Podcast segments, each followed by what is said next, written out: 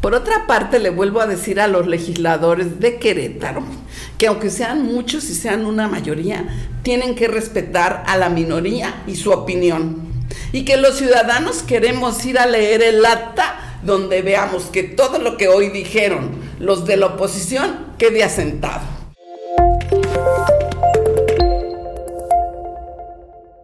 ¿Cómo les va, amigas, amigos de Querétaro de verdad? Como siempre, un gusto, un placer saludarles. Y bueno, pues vamos a platicar ahorita con todas y todos ustedes de esto que se está debatiendo. Bueno, por decir debatir, porque simplemente se están dando algunas opiniones ahí. La mayoría de esa legislatura, que son los panistas, junto con los del partido este de Querétaro, independiente, pues bueno, ellos como tienen la mayoría, pues hasta hoy lo que hemos visto que lo único que saben es tener un comportamiento de aplanadora, es decir, queremos esto y lo votamos todos, aunque no hayan ni leído lo que están votando, ni siquiera tengan idea de lo que están haciendo, porque si siquiera lo leyeran y tuvieran una idea y se ostentan como diputados, no pasarían eso, estoy convencida. Bueno, miren, la cuestión es que eh, la oposición, afortunadamente, los diputados de Morena ya hicieron su pronunciamiento. Por fortuna también el, diputado de PRI Hospital también está, también dio su razonamiento en contra. No sé si habrá habido no, no, ah, otros que lo hicieron también, no lo creo, pero bueno, este. Aquí lo más importante que debieran de tomar en cuenta los legisladores es la protesta generalizada espontánea que hay de queretanas y queretanos, principalmente de los grupos ecologistas a los que nos sumamos en su protesta porque tienen razón, son los que fueron a revisar esta ley y están haciendo señalamientos también importantes de por qué esta ley no va a beneficiar a Querétaro y el que la califiquen de que es una ley privatizadora, aunque los de Acción Nacional digan que no es así, claro que sí es así. ¿Por qué? Porque si ustedes lo leen, ahí en sus artículos muy claramente establece que el Estado podrá concesionar, ¿sí? O sea, pasarle a otro, a particulares, las obligaciones que él tiene de proporcionar el servicio. Y no nada más eso, sino que después por ahí en un artículo también señala que cuando se haga esto, a todos los que reciben este, el agua de ese núcleo que les va a dar el servicio, se sumará todo lo que cuesta el que les lleven el servicio y en eso se, se dividirá el costo y esa será la tarifa. Ven nada más. A ver, primero que nada, también tienen razón los ecologistas en que están pasando por alto que el derecho al agua y al saneamiento es un derecho humano. Y si bien es cierto que lo mencionan en la parte considerativa, que es un derecho humano, y ya hacen alusión a la observación de 15 de las Naciones Unidas, pero pues simplemente lo mencionan pero parece que no tienen noción de lo que esas disposiciones representan. Miren, el, siendo un derecho humano, ¿quién es el garante de que ese derecho se cumpla? Es decir, que todos lo disfrutemos, pues el Estado. ¿Quién tiene obligación de ver que ese derecho sea efectivo y eficiente? Pues el Estado. Aquí el Estado está pensando que va a tratar el agua como una mercancía y que va a decir, bueno, Pedrito, el que quieran Pedrito N, se va a hacer cargo de dar el servicio porque yo no lo puedo prestar. Entonces Pedrito va a hacer lo que él quiera. ¿Por qué? Porque él está pensando que el agua es una mercancía que puede tener el precio que él considere conveniente y que él puede cobrar lo que quiera y que el que lo necesita tendrá que pagarlo. Y no es así. Porque si es un derecho humano, el Estado está obligado a proporcionarnos a todos el servicio del agua, aun aquellos que no tengan con qué pagarlo o que no tengan dinero. ¿Por qué?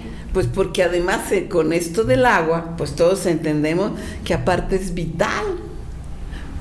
pues es el más humano de todos los derechos. Sin él no podemos subsistir si no nos dan el agua.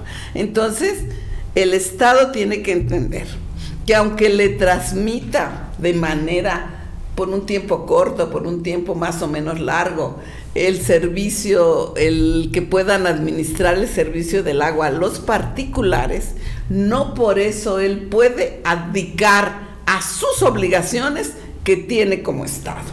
Las obligaciones que tiene como Estado, él las tiene y las va a tener que cumplir siempre. Y esos particulares también tendrán la obligación de cumplirlos porque se están subrogando en, obligaciones que tiene el Estado, por tanto las tenían que cumplir. Y si no las cumplen, pues tendrán que, dejarlas de, de pretender satisfacer y estas tendrán que regresar al Estado. Ya en otra ocasión, si mal no recuerdo, ya platicábamos aquí también de que están dejando de lado con esta manera de que están redactando la ley los beneficios que en todo el mundo tiene el pago cruzado. El pago cruzado que es que aquellos que tienen, que tienen, viven en una zona muy residencial, en una zona privilegiada y son privilegiados también con el ingreso, pues pueden pagar un precio más alto por el agua. Pero el que ellos paguen un precio alto no quiere decir que toda la población va a pagar el mismo. La población que no tiene capacidad de pagar eso pagará menos de lo que, mucho menos, o lo que esté a su alcance también conforme a sus ingresos. Entonces eso es cruzar el, ingreso, cruzar el, el pago porque lo que en una zona se puede pagar más alto se compensa con los que no pueden pagar tan alto. Pero si aquí el Estado, así como está su ley, quiere ir concesionando, digamos, fraccionamientos. Cada fraccionamiento que se vaya abriendo, que sea de gente pudiente con recursos económicos suficientes, les da el agua a esos y como la pueden pagar, pues eso se gasta en el agua.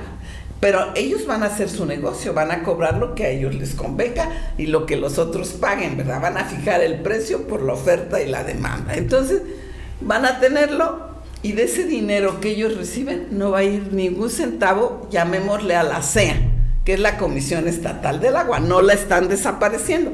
Ahí va a seguir la Comisión Estatal del Agua. Pero esa Comisión Estatal del Agua no es la que le presta los servicios a estos de que estoy hablando, porque ellos dicen, no te los podemos prestar. Ahí tenemos a los, a los vecinos del refugio, siempre quejándose y siempre en conflicto, porque le concesionaron a un particular que no satisface bien el servicio y qué les dice el municipio y qué les dice la CEA. Es que yo no puedo intervenir porque yo no te estoy prestando el servicio. Pues esa no es una respuesta del Estado.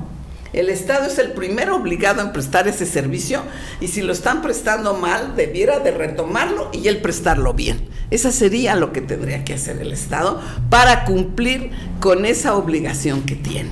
Y no lo hace. Así que desde ahí ustedes ven que lo que con esta ley se pretende, con esas permisiones que está dando de que van a poder, sí se necesita, pero pues ellos desde que se inician necesitan siempre concesionar, ya no lo han demostrado en todos estos años que ha gobernado el Partido Acción Nacional. Entonces, ¿qué va a pasar? Pues que van a volver a la Comisión Estatal de Agua un verdadero cascarón. no va a tener recursos con qué maniobrar, qué servicios va a poder costear la Comisión Estatal del Agua. Entonces, como ven, no están apreciando el agua y el saneamiento de la misma y no le están tomando como lo que es un derecho humano. Por eso tienen razón ahorita los que están en la puerta diciéndoles que el agua no se vende. El agua no se puede vender, sí. Es decir, si vamos a pagar y apoyar al Estado, ¿verdad? Porque siempre contribuimos al gasto público, pero también de manera equitativa y en la manera en que el Estado mismo lo establezca y no está regulando tampoco en esta ley, no se está regulando el costo del agua ni se está señalando cómo van a regular a esos organismos, qué control va a tener el Estado sobre estos. Entonces, yo creo que definitivamente vamos a tener que combatir esta, ley que seguramente la van, a, la van a votar. Me gustaría mucho que decidieran que ante tantas opiniones y ante tanta protesta de la gente, lo van a volver a, a estudiar y van a abrir un parlamento, van a hacer un parlamento abierto, van a escuchar puntos de vista y se van a poner a trabajar unidos para lograr una ley que venga a beneficiar a queretanas y queretanos. Creo que eso es lo que ya debieran de aprender, que no se trata de que somos mayoría y vamos a aplastar a los demás con nuestro voto. ¿Para qué los aplastas? Estás aplastando a la población y no quedaste que le ibas a servir.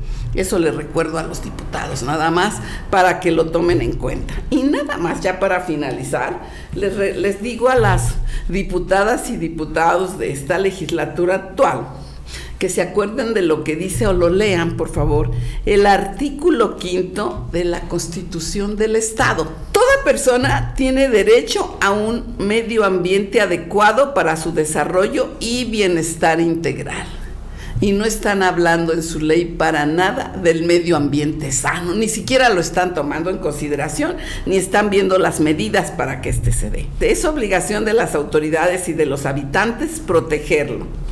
La protección, la conservación, la restauración y la sustentabilidad de los recursos naturales serán tareas prioritarias del Estado a ver, no lo puede, no se puede dejar esto. El Estado de Querétaro tiene el deber principal de desarrollar la estructura e implementar políticas y estrategias tendientes a fortalecer y garantizar la protección y asistencia de las poblaciones, así como salvaguardar la propiedad y el medio ambiente frente a los desastres naturales y en condiciones de vulnerabilidad. Por tanto, es un derecho humano de todas las personas el acceso a la protección civil del Estado y los municipios al presentarse una catástrofe, teniendo los habitantes a su vez el deber de participar activamente, cumpliendo con las medidas necesarias y colaborando con las autoridades. Así es que como ven, esto es una póliza hídrica colectiva que el Estado tiene que satisfacer y que lo está dejando de lado.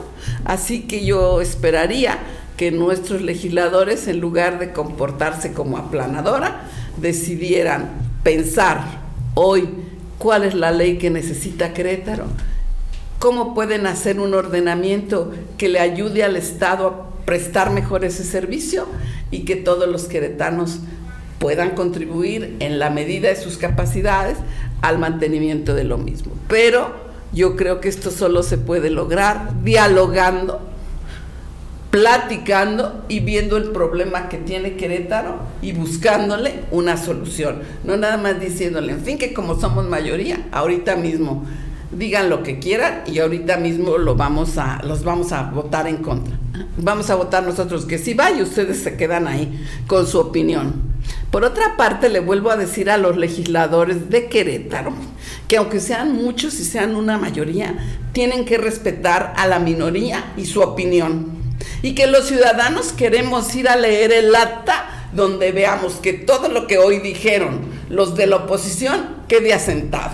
Necesitamos que estén ahí la argumentación. Y también de esos que están diciendo que sí, a ver, queremos conocer sus argumentos de por qué eso que los demás le rechazan, según ellos sí está bien. Porque no basta con que digan lo voto. ¿Cuáles son sus razones para votar en ese sentido? Eso es lo importante de ser diputado. ¿sí? El dar los argumentos necesarios, el justificar la razón de, de las decisiones. Bueno, pues aquí invitando a toda la ciudadanía a que se sume a esto, a que conozcamos esta ley que se está presentando y que nos empapemos más de la cuestión y que si hubiera parlamento abierto, ojalá lo hubiera, pues que estemos presentes ahí para que Querétaro cuente con una buena ley de cómo se va a administrar el agua en Querétaro por lo pronto y también cómo vamos a resolver entre todos el problema del agua en Querétaro, entendiendo que el que tiene la obligación principal de satisfacer el derecho humano al agua es el Estado. Pues hasta aquí nuestro comentario de hoy. Muchísimas gracias y hasta la próxima.